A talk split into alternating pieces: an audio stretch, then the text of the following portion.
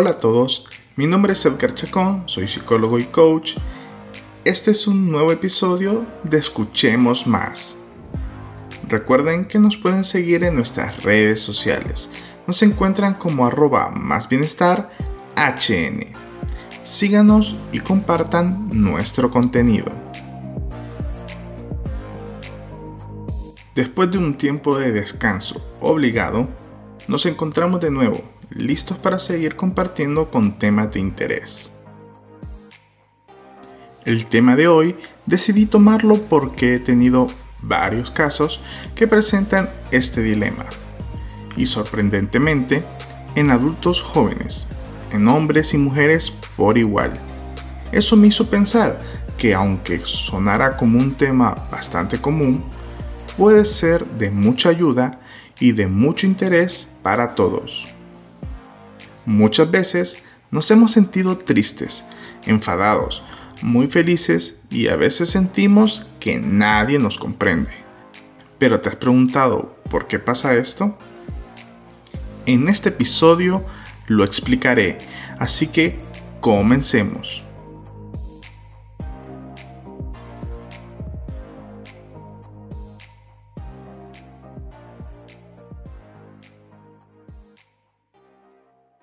Para empezar, definamos qué son las emociones.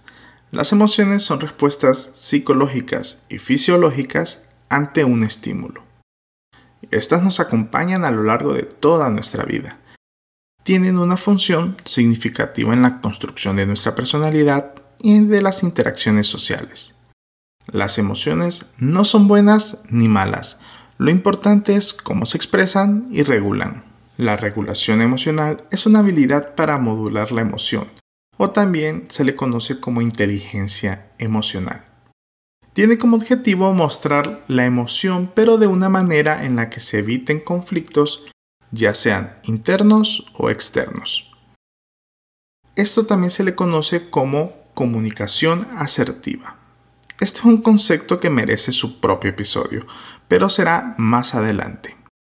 Para conseguir esta regulación emocional es necesario que primero ocurra un autoconocimiento. Existen emociones básicas y entre ellas tenemos la alegría, el enfado, el miedo, la tristeza, la sorpresa, el interés, el asco y la confianza.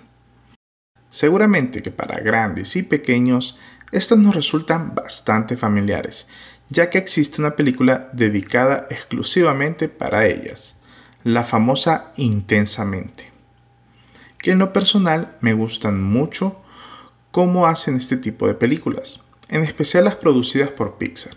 Siento que son producciones hechas para niños, pero pensadas para los adultos, ya que siempre vienen acompañadas de una reflexión analítica que solo los adultos podremos entender. En el caso de esta película, me pareció muy buena, porque en su momento mis sobrinos estaban pequeños yo siempre buscaba la manera de entretenida de explicarle temas como este.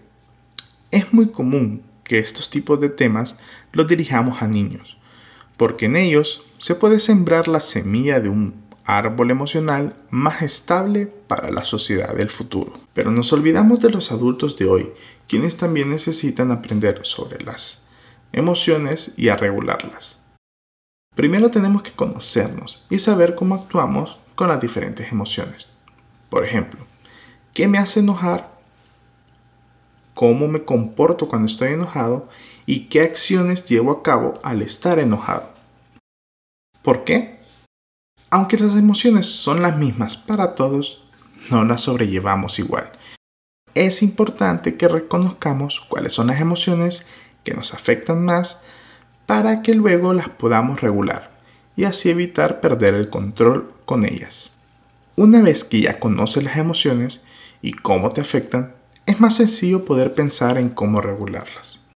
Te propongo una técnica llamada el semáforo de las emociones.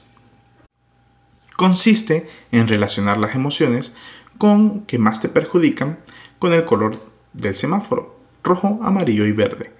Rojo, cuando sentimos que la emoción nos está dominando, nos detenemos, respiramos y evitamos que siga ese camino. Amarillo, pensamos en opciones y acciones que nos permitan controlarnos y evitar que la emoción nos domine. Y luego el verde, cuando decidimos tomar una acción o opción, la mejor para evitar que este conflicto se haga mayor. Por ejemplo, vas en tu auto y otros te mete y te quita la vía. La primera respuesta ante esta situación es el enfado, el querer pitar, el gritarles, el querer pelear o alguna otra acción agresiva. En este momento es cuando debemos utilizar la técnica y pensamos rojo. Respiro y evito que esa emoción nos domine. Amarillo.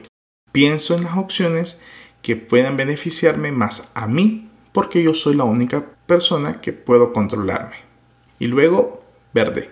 Decido respirar, seguir mi camino y guardar mi distancia. ¿Cuántos accidentes, conflictos y peleas se pueden evitar de esta manera? Son muchos, ¿cierto? Así que te recomiendo que uses esta técnica con esta u otras emociones. Y con la constancia verás cómo podrás mantenerte más en control de ti mismo. Antes de querer controlar tus emociones, primero conócete y descubre cómo actúas con ellas. De esta manera podrás regularlas y mantener más el control de ti mismo. Esto es todo en esta ocasión.